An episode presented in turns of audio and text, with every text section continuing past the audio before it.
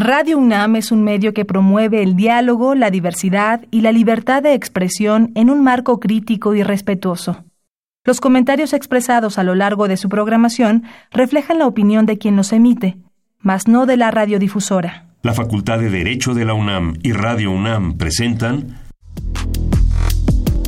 Toda sociedad requiere para su funcionamiento regirse por valores, principios, normas e instituciones. A diario escuchamos, leemos y opinamos sobre temas relacionados con la legalidad. Pero, ¿verdaderamente conocemos nuestros derechos y obligaciones? Tu participación es indispensable. Acompáñanos. Derecho a debate. En la cultura de la legalidad participamos todos. Conduce Diego Guerrero. Hola, ¿qué tal? Muy buenas tardes. Mi nombre es Diego Guerrero. Bienvenidas, bienvenidos a Derecho a Debate en la cultura de la legalidad. Participamos todos y como cada martes les agradecemos que nos sintonicen por el 96.1 FM Radio UNAM. Y bueno, el día que abordaremos, el tema que abordaremos el día de hoy es análisis comparativo de la época prehispánica y el virreinato en el derecho. Y bueno, me acompañan, debo decirles que antes de hacer la presentación de los invitados, para mí es un programa muy, muy especial porque son tres, eh, tres académicos de gran relevancia en la universidad, pero también me atrevo a decir que a título personal, a los tres les tengo un gran cariño. El día de hoy nos acompaña el doctor Arturo Pascual Soto, investigador del Instituto de Investigaciones Estéticas de la Universidad Nacional Autónoma de México. Querido doctor, que además fue mi primer jefe aquí en la universidad, qué gusto tenerlo aquí en Derecho a Debate. No, un gusto, un gusto estar con ustedes y muchas gracias de verdad por invitarme. Gracias, querido doctor. También nos acompaña el doctor Luis Eduardo Fejer, quien es un querido catedrático de la Facultad de Derecho y que yo puedo presumir también en mi currículum que fue mi maestro, cosa que me, llena de mucho cariño, de mucho gusto, además de que también es parte de la comunidad de Radio UNAM. Doctor, un placer tener el día de hoy aquí en Derecho a Debate. Muchas gracias, Diego, y muchas gracias a los compañeros. Gracias, y desde luego a mi querido amigo, el maestro Israel Sandoval Jiménez, quien es catedrático de la Facultad de Derecho y secretario técnico de cuerpos colegiados de la Facultad de Derecho de la UNAM. Querido Israel, amigo de Mil Batallas, ¿cómo estás? Qué gusto tenerte aquí. Muchas gracias, Diego, por la invitación y sobre todo por estar con grandes personalidades en tu programa.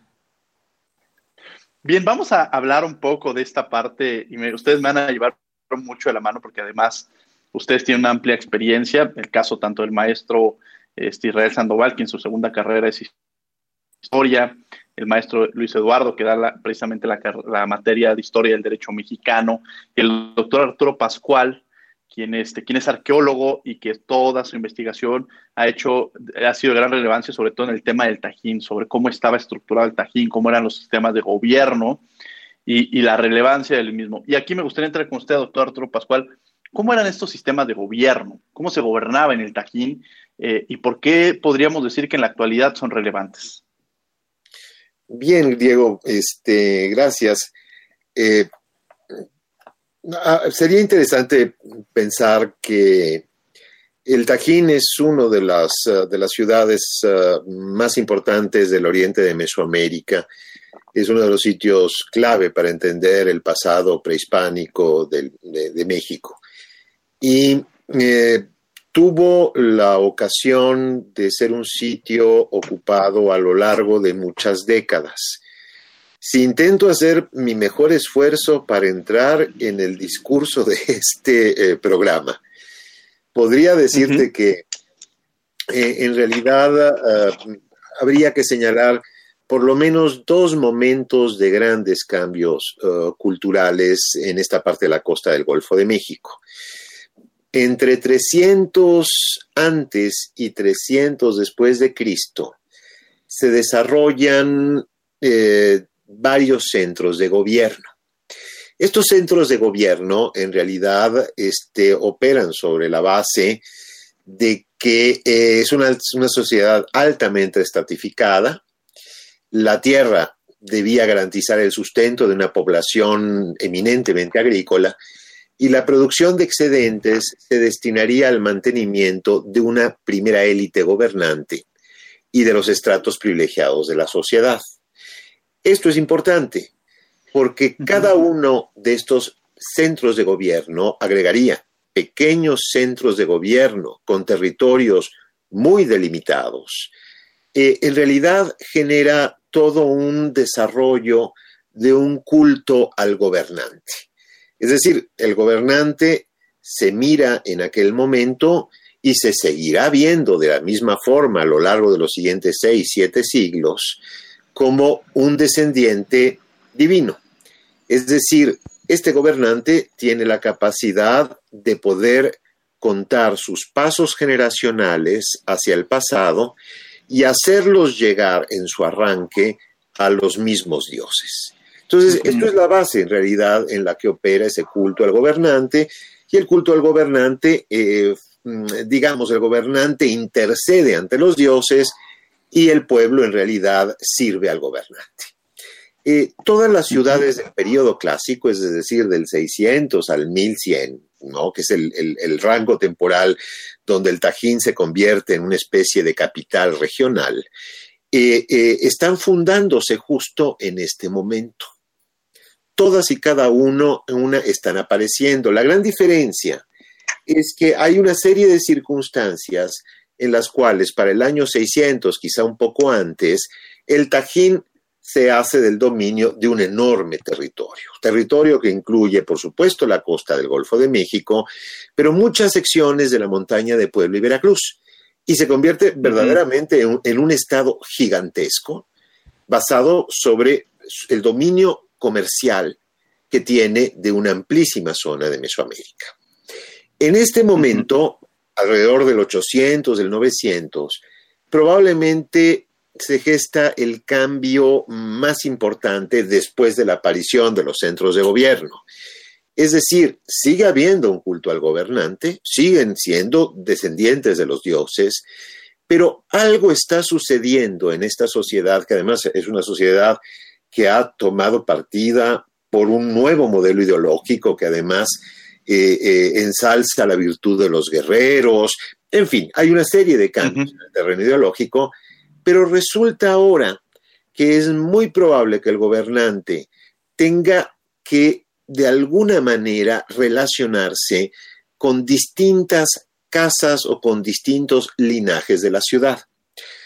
Hoy sabemos que hay uno de ellos, muy importante, el linaje de Trece Conejo, que corresponde a un ciclo de gobernantes que estarán en función entre 800 y 1000 de nuestra era y que son enormemente poderosos.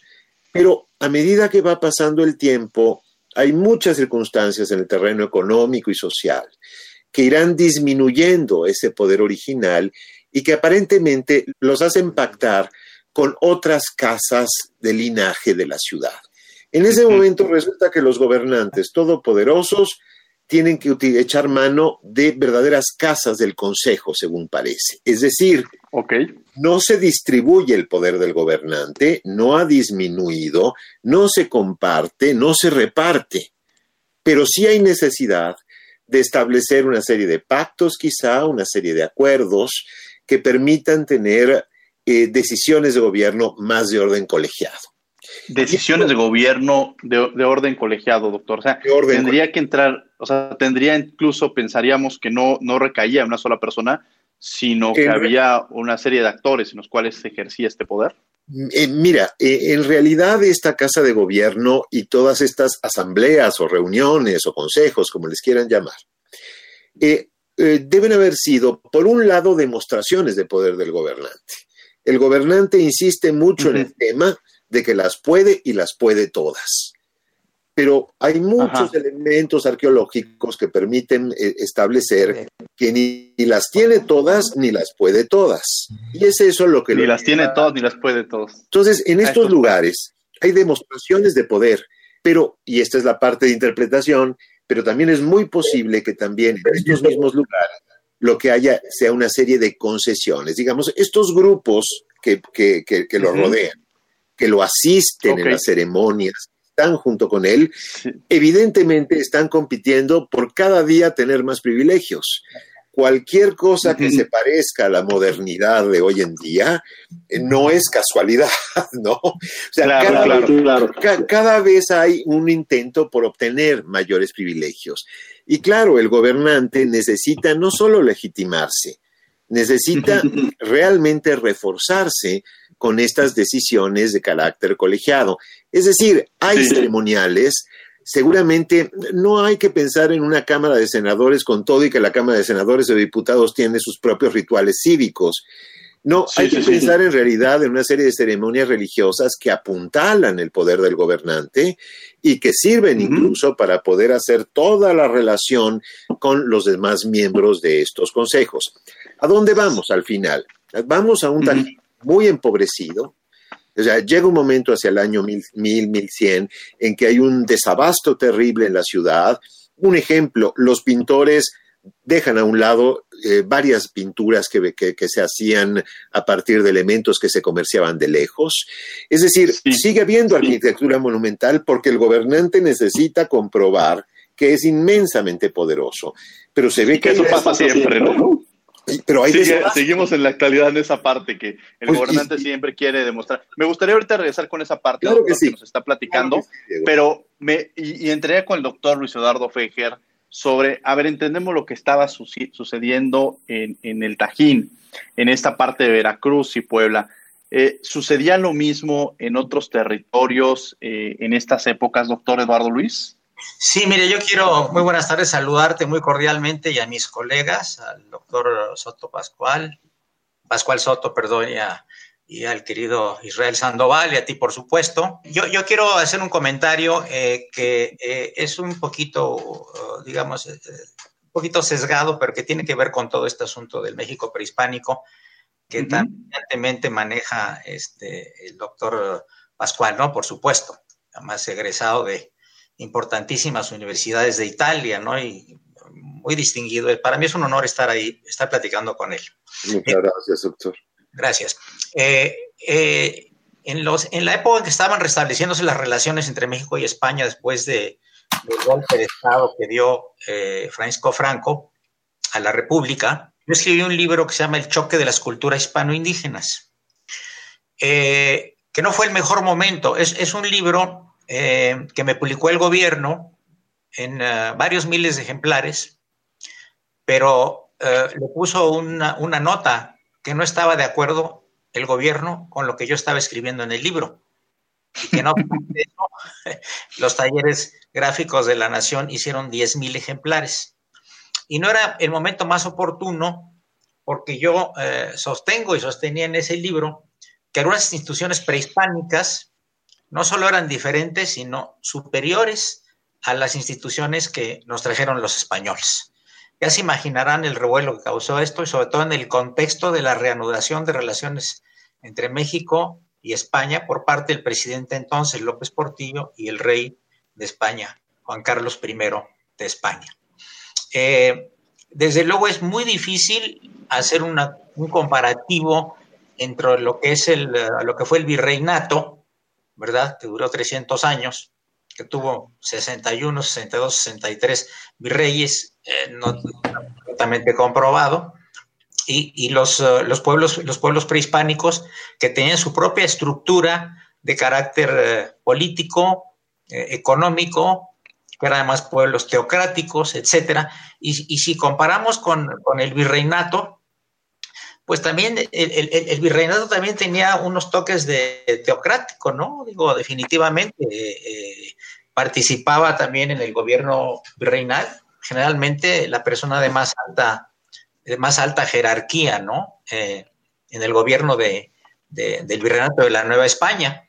Entonces, eh, recuerden ustedes que, el, poder de los reyes de España, pues viene prácticamente del papado, ¿no? Y esto es aparte de la donación de Constantino el Grande que le hace a, Silvestre I en el siglo IV, que le regala el mundo, y luego que mil años después viene un papa español catalán, eh, eh, Alejandro VI, ¿verdad? De Papa Borgia, eh, y, y, están gobernando pues los reyes de España que eran paisanos también de él. Entonces, eh, con ese motivo, cuando llegaban los buques apenas a, las costas de lo que ahora es México, o sea, de, o de la Hispaniola o de Cuba, nada más de ver las tierras decían, esto pertenece al rey de España, nada más de verlas.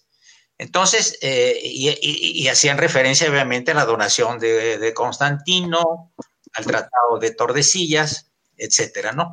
Pero yo, yo sí veo que, hay un, a pesar de todo, hay un parangón, hay, hay, hay estructuras paralelas, hablando de los pueblos prehispánicos, eh, ya sea de, las diferentes culturas que hubieron, la azteca, la olmeca, la totonaca, que también maneja eh, don Arturo, este, la maya, por supuesto, ¿no? Y, con, con lo que nos trajeron los españoles, es decir, de alguna manera eran también teocracias, es lo que te puedo contestar. Sobre esta teocracia que, ya mencionaba y sobre el papado, eh, sobre el papado, me gustaría entrar con Israel sobre la importancia que se llevó a cabo con esta evangelización que ya se menciona el doctor Luis Eduardo Fejer. Israel Sandoval. Muchas gracias, Diego. Pues agradecerle tanto al doctor Fejer como al doctor Pascual por estar aquí con ellos. Y quisiera comentar un poco de la evangelización. Justamente el doctor Fejer está hablando de Tratado de Tordesillas, las bulas alejandrinas de Alejandro VI y toda esta disputa que se estaba dando por dividirse el mundo entre España y Portugal. Pues en primer lugar, la reina Isabel decide invertir algunas monedas para hacer la travesía para llegar al nuevo continente, pero con el paso del tiempo se fueron descubriendo algunas tierras por Cristóbal Colón, pero esas mismas tierras después fueron descubiertas por Hernán Cortés y Hernán Cortés fue el primero en instalar algunas ciudades como la Villa Rica de la Veracruz, pero con el paso del tiempo también decidieron mandar evangelizadores con los nuevos conquistadores que tenían que pagar las empresas que se iban a dedicar a descubrir los nuevos territorios. ¿Por qué mandaban a estos evangelizadores? Porque se dieron cuenta que las personas que venían a conquistar el nuevo territorio pues no tenían esa franqueza o sinceridad de evangelizar a los nuevos indígenas, pues no les estaban enseñando nada y solamente los dedicaban a construir casas para ellos, algunas iglesias que tenían que evidentemente edificar, pero que no lo hacían con todo el gusto y pues realmente la evangelización nos estaba dando de todo lo que podríamos decir. Sin embargo, las grandes órdenes medicantes que van a andar por el continente se van a dedicar a prestarle mucha atención al indígena y vamos a ver que los jesuitas, los dominicos, los franciscanos van a ser los primeros en evangelizar a los indígenas, pero además les van a enseñar ciertas costumbres o les van a quitar esas costumbres paganas que tenían ellos muy impregnadas. Es decir, les enseñan a vestirse de cierta manera, les enseñan incluso algunas posiciones sexuales, por ejemplo, Fray Alonso de la Veracruz les enseña la misión de la posición del misionero para que ya no lo hicieran como animales, ya no tuvieran relaciones sexuales como animales. Y entonces vamos a ver que durante mucho tiempo ellos se van a dedicar a modificar y a, a cambiar su cosmovisión que tenían pero pues realmente los indígenas siempre van a tratar de conservar sus eh, figuras paganas. Eh, no sé si con esto podría explicar un poquito, Diego. Sí, ya, ya empezamos a entrar un poco en cómo están estructurados y todo la cultura, de alguna manera, está este contexto y esta combinación de culturas que se va construyendo. Quiero regresar con usted, doctor Arturo Pascual, para que nos platique sobre la organización del aspecto jurídico-político en el Tajín. Yo recuerdo que cuando inicié con usted como becario, tenía ahí unos expedientes maravillosos que eran todo el proceso eh, eh, que se llevan a cabo en la época de, precisamente después, eh, cuando llegan los españoles, que es, oro molido lo que tiene el doctor Arturo Pascual y que permiten entender cómo están construidas las instituciones. Y en ese contexto de las instituciones, me gustaría que nos platicaba este, esta organización de la que ya nos venía hablando de este, 13 conejos y cómo la podríamos entender en la actualidad. Sí, Diego, con mucho gusto, gracias. Sí, tienes razón. Este, hemos hecho esfuerzos enormes para tratar de mirar qué se pudo haber conservado del pasado, sobre todo en una serie de movimientos de insurrecciones indígenas que en el siglo XVIII ocurren prácticamente de forma diaria en, eh, en Papantla, que es una fundación española fundamentalmente. Eh, pero es muy poco, lamentablemente, lo que ha quedado en términos de puestos, de cargos, que todavía se reflejan en los juicios contra los principales o contra las cabecillas de esos movimientos que incluso llegaron a agarrar con tizones a las casas reales y amenazaron de muerte al, teniente general, en fin. Eh, eh, es una historia muy interesante la que todavía se registra ahí. Pero para efectos del mundo del Tajín, Uno, ni parecen haber sido totonacos en, los años a los que me refiero. Estos parecen haber llegado tiempo después de que se disuelve el modelo cultural del, del Tajín. Y por el otro lado, este, pues lamentablemente los documentos coloniales no registran, salvo en muy pocos casos, alguna, algún puesto o algún cargo que tuvieran ciertos indiciados en el movimiento. Entonces, bueno, habrá que seguir ampliando eh, esas investigaciones. Pero por el, lado de la, de, la, de la arqueología, que mira, hacer arqueología para tratar de llegar o poder deducir estas formas de gobierno, este, no es, no solo no es sencillo, sino que tiene una buena parte que corresponde a, interpretar los materiales arqueológicos. Nosotros, llevamos muchísimos años en el conjunto del edificio de las columnas, que es precisamente el lugar de donde hemos podido eh, reconstruir varias cosas para las, épocas más tardías de la, civilización. Y por ejemplo, de las cosas que sabemos y que resultan pertinentes, creo, para el tema de hoy, es que hay toda una estructura de funcionarios de la cual todavía queda mucho por saber. Pero hay estos funcionarios dentro del gobierno de este señor Trece Conejo o de los gobernantes que se hacen llamar además del mismo nombre, eh, con el mismo nombre, no hay que sorprenderse de que los gobernantes adopten los nombres de otros gobernantes del pasado y menos todavía cuando son parte de la misma casa o la misma dinastía pero muchos de ellos, incluso, sobre todo al final, cuando se disuelve un poco, donde mira uno que se está disolviendo, digamos, la estructura del, del Estado, es que comienzan a rodearse de sus propios parientes en cargos claves. Entonces, en los relieves escultóricos aparece el señor gobernante con su signo que dice 13 conejo, pero a un lado aparece otro más de pie que dice el mismo signo y más atrás aparece otro más. Y siempre se les distingue por los atavíos. Entonces hay un señor Trece Conejo que evidentemente está encargado del aspecto militar y que además tiene su templo o su, palacio ahí a un costado del, del, enorme edificio de las columnas, que es donde debió haber estado este consejo al que me refiero, me refería hace unos, unos, momentos, es decir, el establecimiento físico, el lugar donde acudían todas estas personas. Pero además también es muy claro que hay funcionarios en las ciudades, digamos, del interior, la, digamos, la antigua provincia del Tajín.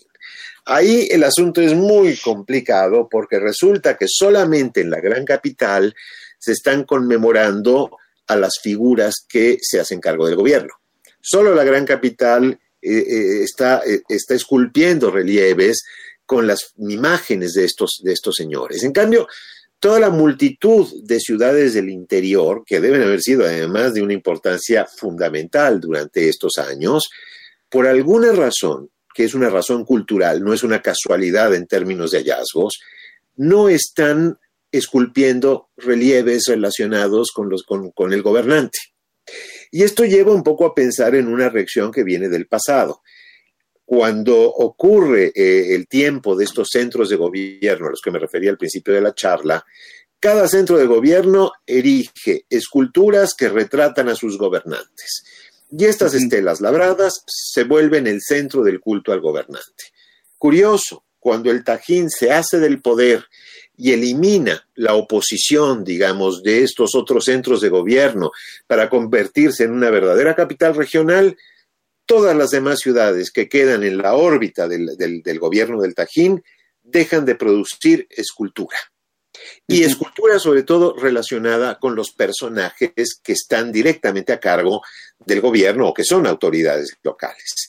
Y esto se mantiene en estas épocas. Entonces, aunque se percibe que hay una serie de funcionarios que además tienen una vinculación muy estrecha con el gobernante. Basta con comparar lo que está pasando en el área maya, donde tenemos un registro epigráfico de todo ello, donde los señores de las ciudades del interior, los famosos señores Sajal o Sajalop, que existen en estas ciudades de la provincia de cada una de las capitales mayas, bueno, tienen una integración muy importante. Un poco a ver si me logro hacer entender. Eh, la guerra, por ejemplo, que es tan importante en este periodo del epiclásico que es el que corresponde a estos señores de nombre Trece Conejo. Uno pensaría, el Tajín tiene un enorme ejército y el Tajín puede oponer un enorme ejército a los intereses contrarios de, de una segunda ciudad, lejana, por supuesto, a los territorios bajo su control. Por supuesto que no. O sea, lo que hace el Tajín en realidad es sumar en todo caso una serie de fuerzas que provienen de varios sitios y eso es lo que opone, por ejemplo, en la montaña de Puebla, donde lo que necesita conseguir es el abasto regular de obsidiana y es algo que se está perdiendo para esta época en el Tajín. Y al hablar de obsidiana es como si las sociedades de hoy en día se quedaran sin metal. Evidentemente no lo permitiría nadie.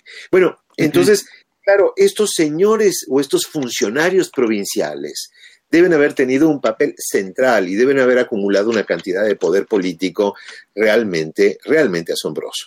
Claro. En, esta, en esta parte, sí, sí, en esta parte del, poder político y, y, cómo quisiera estaban estructurados, que claro, nos lleva a entender eh, una, una, forma pues, de, política y una estructura jurídica, y que aquí me gustaría irme con el doctor Luis Eduardo Fejer sobre el aspecto jurídico en los juicios en el mundo prehispánico, eh, cómo, cómo se llevan a cabo, eh, relacionado también con esta parte política y de gobierno de la que también nos habla el doctor Arturo Pascual. Bueno, pues había un sistema jurídico muy estricto, de tal manera que si la persona robaba, engañaba o mataba, a su vez se le aplicaba la pena de muerte que podía ser por lapidación, o sea, apedrearlo, por ahogamiento o apaleamiento.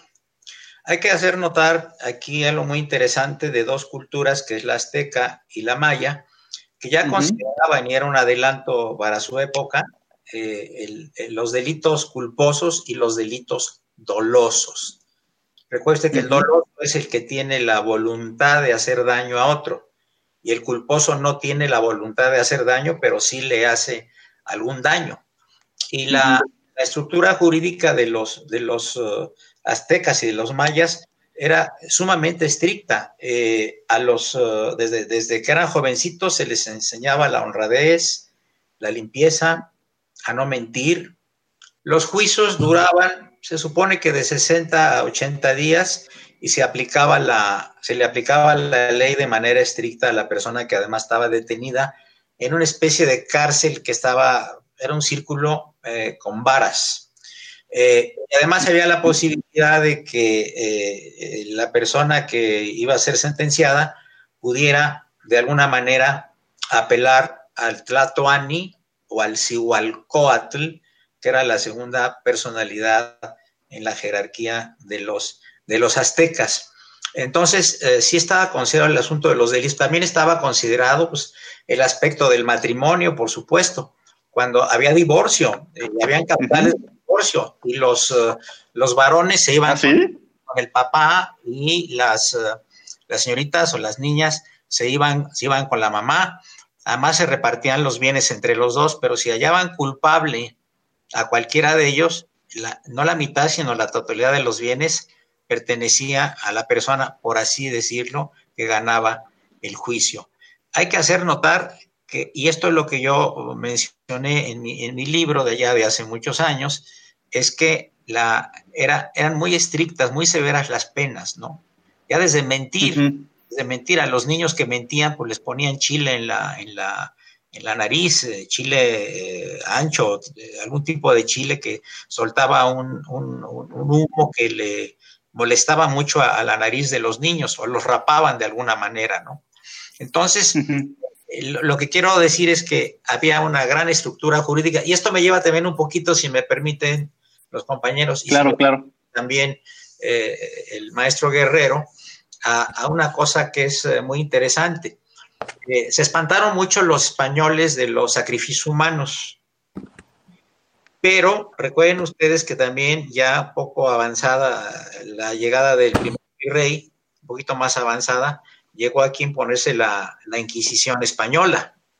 Inclusive estaba prohibido que los indígenas fueran eh, sujetos de la Inquisición. Nada más hubo un solo caso en el que fue, eh, eh, digamos, quemado en las llamas un cacique y llegó a esto ha oído de las cortes del rey de España y se indignó totalmente porque dijo que los indígenas eran personas que no estaban haciendo daño, sino que no, son, no conocían otra cosa más que el, el politeísmo y no estaban en contra de ninguna religión y seguían sus costumbres. Entonces, este, se dio una terrible amonestación, fue Fray Juan de Zumárraga, eh, eh, la amonestación por haber ejecutado al único indígena que se ha quemado en llamas. Bueno, es decir, un poco un indígena, porque Diego de Landa también, eh, que actuó por el área de la península de Yucatán, conforme iba pasando por los pueblos, sacaba los caciques, sacaba los ídolos de los caciques, generalmente eran de madera los ídolos, y con los propios ídolos los iba quemando. Es lo que puedo decir un poquito sobre lo que me estás preguntando. Gracias, doctor. Y me gustaría irme con Israel en torno a esta figura de los virreyes de las que ya mencionaba usted. Eh, ¿Por qué era fundamental la figura del virrey y cuáles eran las facultades que en un momento dado tenían? Gracias, Diego. Fíjate que es una figura bien interesante.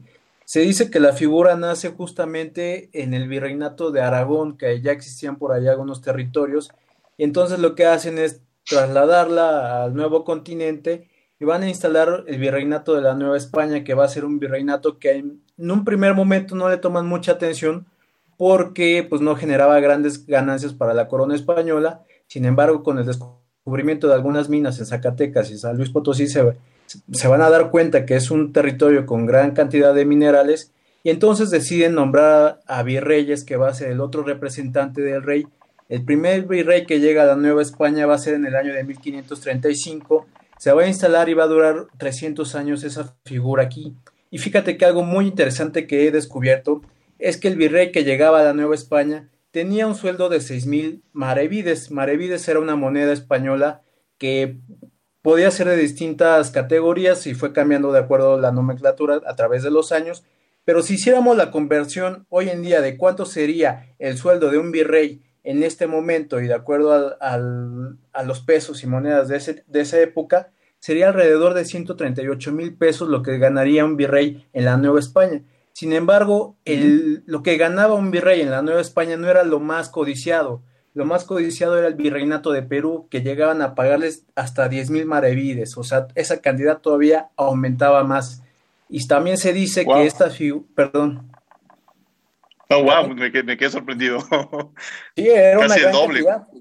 bastante. Y además tenía todas las facultades eh, judiciales, administrativas, era el defensor de los indígenas y él podía decidir todo lo que se iba a realizar en, eh, en la Nueva España, en los nuevos territorios, incursionar hacia nuevas expediciones, controlar la real hacienda, controlar los embarques, o sea, era una persona con grandes eh, facultades e incluso algunos dicen que es el alter ego del virrey, y si queremos ver de dónde quizá viene la palabra de virrey, separamos y vemos que eh, podríamos encontrar lo que es bis, y si tomamos el francés visage, vamos a ver que es la cara de la otra persona. Por eso se le dice que es la cara del rey en los nuevos territorios. Interesante. Regreso con el doctor Arturo Pascual sobre el impacto. Ya nos venía platicando sobre estas figuras que existían, sobre el aspecto jurídico-político en el Tarjín, sobre los sistemas de gobierno. Y me gustaría continuar con esta línea hasta llegar precisamente al impacto de la colonia sobre la región del Tajín. Doctor Arturo Pascual Soto. Claro, Diego. Eh, bien, lo que sabemos es que para alrededor del año 1200, el Tajín se convierte eh, en un sitio muy aislado, eh, cambian los itinerarios comerciales de la costa del Golfo, también los de la montaña de Pueblo y Veracruz, siguen con los problemas de, ah, de, conseguir obsidiana, buscan obsidianas ahora en la Huasteca, es decir, hay una transformación de orden comercial que va acelerando incluso la fragmentación política del área. Si todo esto había comenzado en, centros de gobierno muy fragmentados en términos del poder, o sea, el territorio estaba dominado por un, una multitud de centros de gobierno que además siempre tendrían en, discusión los propios confines, los confines de unos con otros. Eh, para el año 1100, 1200 es muy probable suponer que los territorios del Tajín se han, han disminuido hasta su, hasta su mínima expresión probablemente muchas de las ciudades del interior están siendo uh, abandonadas o por lo menos no tienen una jerarquía uh, uh, como la que conservaban en, en, en, en, el periodo del gran desa desarrollo cultural. Y eh, por supuesto, hacia 1250, 1300, cada vez es más claro que eh, llegan los grupos totonacos al área. Y esto es interesante porque Normalmente eh, pensamos en el Tajín como resultado de, eh, de los totonacos. Es decir, el totonaco es una lengua indígena y pensamos que el Tajín, la gente debió haber hablado totonaco. No, al parecer, la gente del Tajín, menos los gobernantes, eran parte de este grupo étnico y los totonacos llegan tarde, digamos, a la región. El asunto lo complica más porque si conociéramos, como ocurre en los valles centrales de Oaxaca, con los zapotecos que siguen viviendo ahí, o en la montaña de Oaxaca o de, o de Guerrero, donde los mixtecos siguen viviendo ahí, muchas veces en las expresiones lingüísticas pueden recuperarse ciertas figuras que nos serían de interés para efectos de nuestra charla del día de hoy. Es decir, todavía entender un poco de qué manera está conceptualizado un cargo o si existen nombres para ciertos cargos. Es decir, puede uno jugar más en términos de, eh, de, de, de la lengua y la evidencia material. En el caso del Tajín, no, sabemos en realidad qué hablaban, entonces no hay un lugar donde contrastar, digamos, las figuras de, autoridad. Lo que sí queda muy claro es que cuando llega Cortés encuentra un territorio que ha vuelto a cambiar en su sistema de, gobierno, es decir, ahora resulta que no es tan clara la enorme centralización que había en tiempos del Tajín, en realidad están tan dispersos los sitios, por supuesto hay sitios grandes, hay ciudades incluso, pero hay tal grado de dispersión que incluso comienza la técnica de congregación, que es muy común en los inicios de la colonia. Todavía el pueblo cercano a la zona arqueológica del Tajín se llama justo congregación del Tajín. Entonces, claro, esto, esto a lo que, a que remite, a que eh, la gente está mucho más distribuida en el territorio, que los centros de gobierno vuelven a estar este, eh, eh, repartidos en un inmenso territorio, pero que además conservan su, su dosis de, de, de, autoridad y su confrontación por definición con los otros sitios, eh, y, y, que, y, que, esa es la realidad que, que don Andrés de Tapia uh, puede documentar cuando llega a la costa del Golfo. Es decir, no hay una enorme capital regional, sino hay nuevamente centros de gobierno con una población que se distribuye vastamente en el territorio y que además antes de la llegada de don Andrés de Tapia, pues han sido sujetos a, a, al gobierno de los Tlatuani de la Ciudad de México. Para, para la segunda uh -huh. mitad del siglo XV, los mexicas llegan a la, a, la, zona y bueno, pues no hay mucho que decir, se convierten, digamos, en tributarios y evidentemente queda la fuerza del Estado mexica encima de estos asentamientos que, que, que son en realidad la fortuna de lo que se convirtió el Tajín. ¿no? Es interesante entender esta, esta forma de gobierno, estas formas o estructuras y el comportamiento que se tenía. Doctor Eduardo Luis Fejer nos está platicando sobre los sacrificios y muchas veces escuch hemos escuchado sobre esta figura de las guerras floridas. Eh, ¿Nos podría platicar un poco sobre las mismas, en qué consistían y cómo se llevaban a cabo? Sí, generalmente las guerras floridas las hacían las aztecas contra los pueblos uh, tributarios que estaban cerca de ellos y tomaban uh -huh. a las doncellas más jóvenes o a los uh, varones más jóvenes para sacarles el, el corazón y ofrecerlo al sol, porque decían que el sol solamente se podía, eh, no sé, tenían un miedo terrible los aztecas y otros pueblos también, eh, de que se apagara el sol. Entonces, uh -huh. las guerras floridas, pues eh, tienen ese nombre porque no eran unas guerras en el sentido estricto, inclusive hasta les avisaban con anticipación a las, a las poblaciones aledañas que los iban a atacar, entonces pues eh, er, eran guerras realmente de tipo religioso. Eh, ahora, no, no, sé por qué el espanto de los españoles, le tenían mucho, mucho espanto al canibalismo que lo había, y le tenían mucho espanto a los sacrificios eh, humanos. Sin embargo, pues eh, ya, ya, desde el año mil y pico, mil cien, algo así, en Languedoc, en Francia, empezó la, la, Inquisición contra los cátaros y los albigenses. Eh, y después de ahí se empezó a extender por toda Europa y obviamente tomó carta de ciudadanía en España. Aquí la, la Inquisición española en, en, en México que fue eliminada en 1820, eh, eh, no, no causó, era terrible, cualquier vida humana es terrible, pero lo, que, lo que es, es que digamos, gente que fue quemada en las llamas y todos ellos, lo fue hecho esto cerca de la Alameda Central, donde se llamaba el quemadero de la Santa Inquisición, fueron como 55 personas en tres siglos. Sí habían juicios contra otras, ¿verdad? Obviamente de carácter religioso, ¿no? Eh, el primero de ellos fue traído de Monterrey, se llamaba Tomás Treviño de Sobremonte, y a este lo quemaron con todos los muebles que trajeron de Monterrey.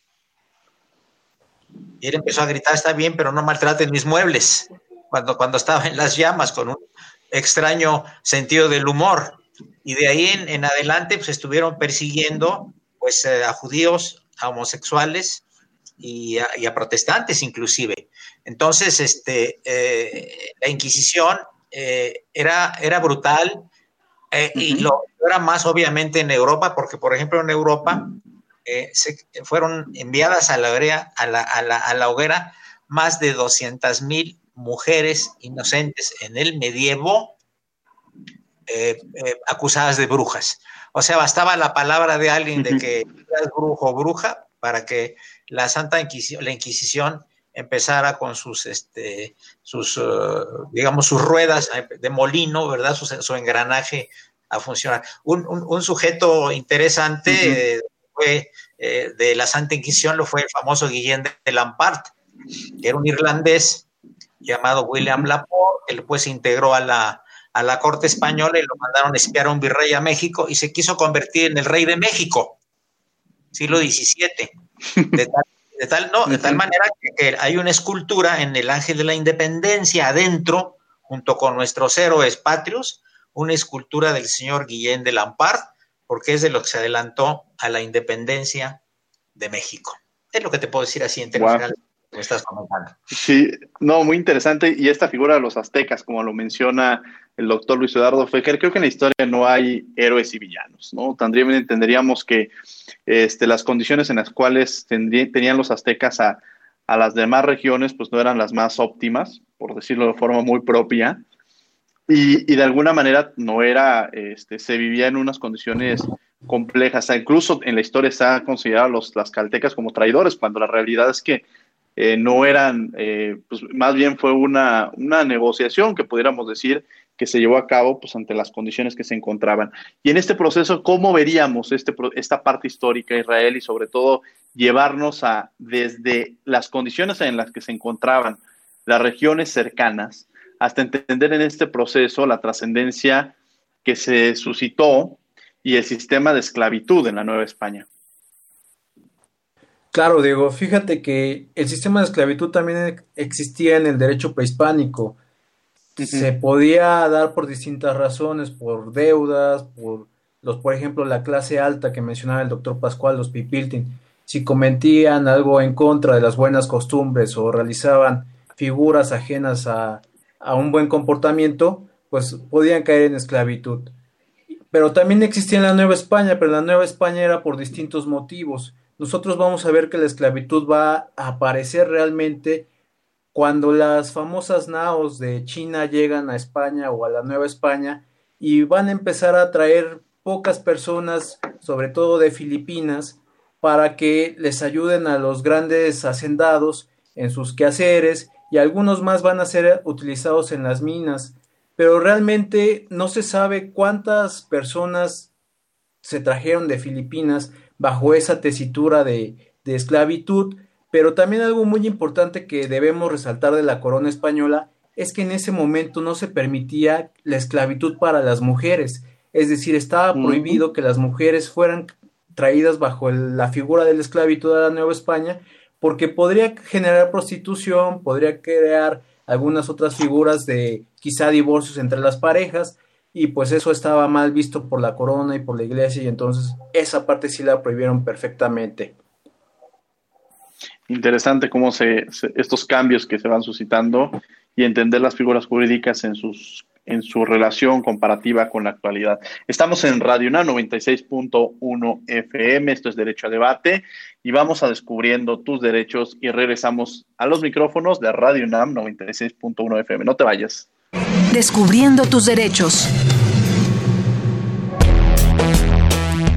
Derecho al matrimonio entre personas del mismo sexo. Las relaciones que entablan las parejas del mismo sexo pueden adecuarse perfectamente a los fundamentos actuales de la institución matrimonial y más ampliamente a los de la familia. Las parejas homosexuales se encuentran en una situación totalmente equivalente a las parejas heterosexuales. Su exclusión de la institución matrimonial fomenta la noción de que las parejas del mismo sexo son menos merecedoras de reconocimiento que las heterosexuales, ofendiendo con ello su dignidad como personas y su integridad. Es una violación a los derechos el negar, discriminar, excluir o violentar la posibilidad de formar una familia, porque como todo ser humano, merecen respeto, dignidad, libertad y afecto, sin reserva, sin trato diferenciado. Di no a la discriminación. Escuchas Derecho a Debate. La última y nos vamos. Estos fueron Descubriendo tus derechos. Estás en Radio UNAM 96.1 FM y en la última y nos vamos sobre los temas que hemos dejado sobre la mesa y algunas conclusiones. Empezamos con el doctor Arturo Pascual Soto. Sí, Diego, con muchísimo gusto. Mira, yo, yo quisiera ah, subrayar que la competencia por el poder en realidad define las relaciones políticas de los estados tempranos, ¿no? Son ah, sistemas eh, territoriales con gobiernos totalitarios que ejercen un control absoluto sobre el mercado, sobre la oferta de servicios y que, eh, y que a medida que pasa el tiempo eh, van ganando territorios adicionales y van, y van concretando además un poder real sobre el comercio o regional. La historia del Tajín, en términos de lo, de lo poco que podemos saber en términos de, sistemas de gobierno, es justo esa. Pasa de centros de gobierno dispersos con autoridades o con gobernantes totalitarios cuyos confines se oponen unos a los otros y hacia el año 600 después de Cristo, quizá un poco antes, eh, la aparición de una capital regional. he dicho sobre muchas cosas, pero esta capital regional, ¿por qué aparece?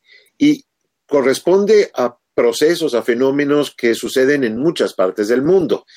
Aparece porque llega un momento que cambian las rutas comerciales, que cambian los intereses comerciales. Y entonces lo que sucede es que la obsidiana, a la que, la que he traído a colación en varias ocasiones, la obsidiana termina privilegiando otros yacimientos y el Tajín aparece justo en la bajada del río Tecolutla.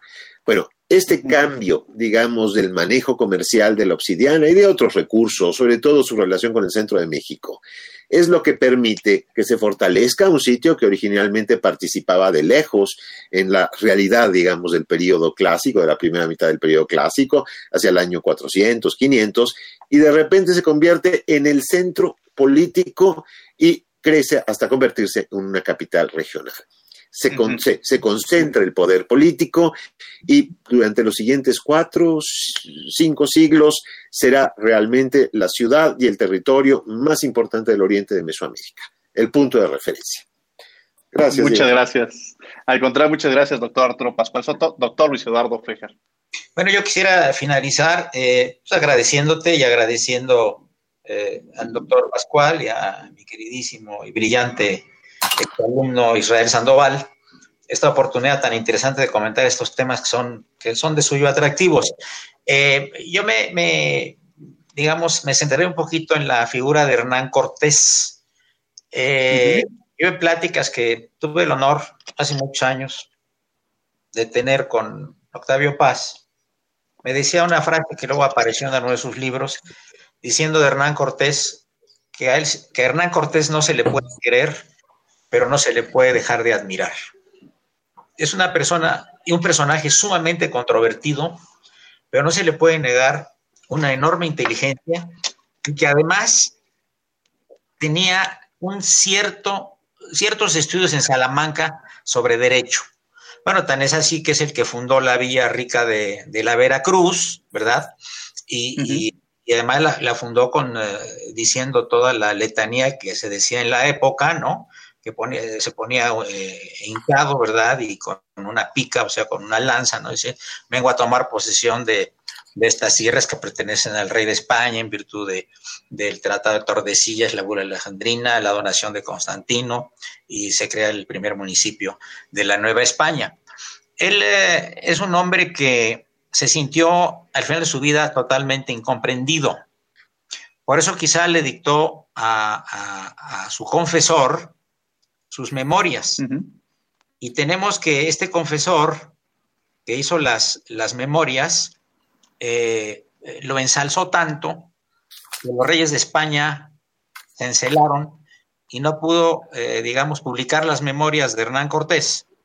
Este, López de Gómara, como se llamaba Francisco López de Gómara, no las pudo publicar sino en Bélgica, no en España, porque hablaba tanto y también de Hernán Cortés de que era máximo héroe, que era el gran, eh, eh, digamos, patriota español en, tierras novohispanas, etcétera, etcétera, y, ensalzando tanto las, las, hazañas de Cortés, que también se, se enceló obviamente Bernal Díaz del Castillo con quien se odiaba.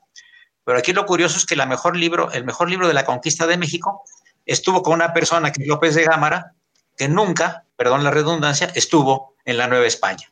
Es decir, es muy curioso que el, libro más importante sobre, sobre la Nueva España haya escrito desde, desde tierras europeas, ¿no? Yo por eso he abundado mucho en el, en el uh, personaje Hernán Cortés, el, primer juicio que se hizo de residencia de él, cómo envenenó a los abogados cuando llegaron a, hablar con él, etcétera, y cómo ahorcó a su esposa, a su esposa Catalina Juárez Marcaida en su residencia en Coyoacán.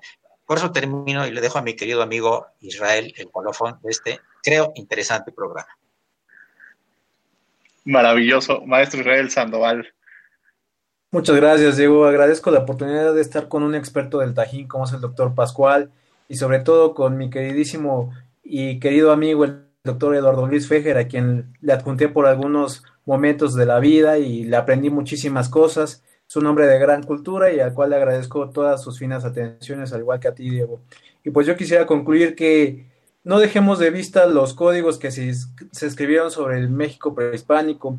Hay un código muy importante que se conoce como el Código Quinatzin, que está en la Biblioteca Nacional de Francia y que ahí podemos ver cómo los tlacuilos, estas personas indígenas, se, se dedicaron a dibujar los sucesos o cómo castigaban los, los indígenas o tlatuanis a, los, a sí mismos, a su comunidad, y podemos ir viendo cómo se ve reflejado un robo y el castigo que se le daba, igualmente el adulterio. Entonces yo creo que es importante que no perdamos de vista el uso de los códigos que se crearon en ese momento y que aún siguen teniendo vigencia en el México actual, como es en el estado de Guerrero o incluso en el estado de México, aún se utilizan para resolver algunos litigios entre las comunidades. Muchas gracias, Diego. Al contrario, yo les agradezco mucho, muchas gracias, doctor Arturo Pascual, por haber estado con nosotros. Gracias, Diego, y un gusto acompañarlos. Muchas gracias a, mis colegas. Gracias, doctor Luis Eduardo Al contrario, doctor, gracias a ustedes. Saludos cordiales, gracias. Querido maestro Israel Sandoval, muchas gracias a todos y bueno, agradecemos a la Facultad de Derecho y a Radio UNAM. Créditos, eh, coordinación y difusión, Yanis Hernández, redacción y voz de las notas, Ana Salazar, Controles técnicos y producción, Paco Ángeles. Les agradecemos que hayan estado con nosotros. Sigan la programación de Radio UNAM. Esto es 96.1 FM. Y no olviden que nos escuchamos de ley todos los martes. Esto fue Derecho a Debate. Por hoy concluye la discusión, pero no se pierdan el próximo tema en Derecho a Debate. En la cultura de la legalidad participamos todos.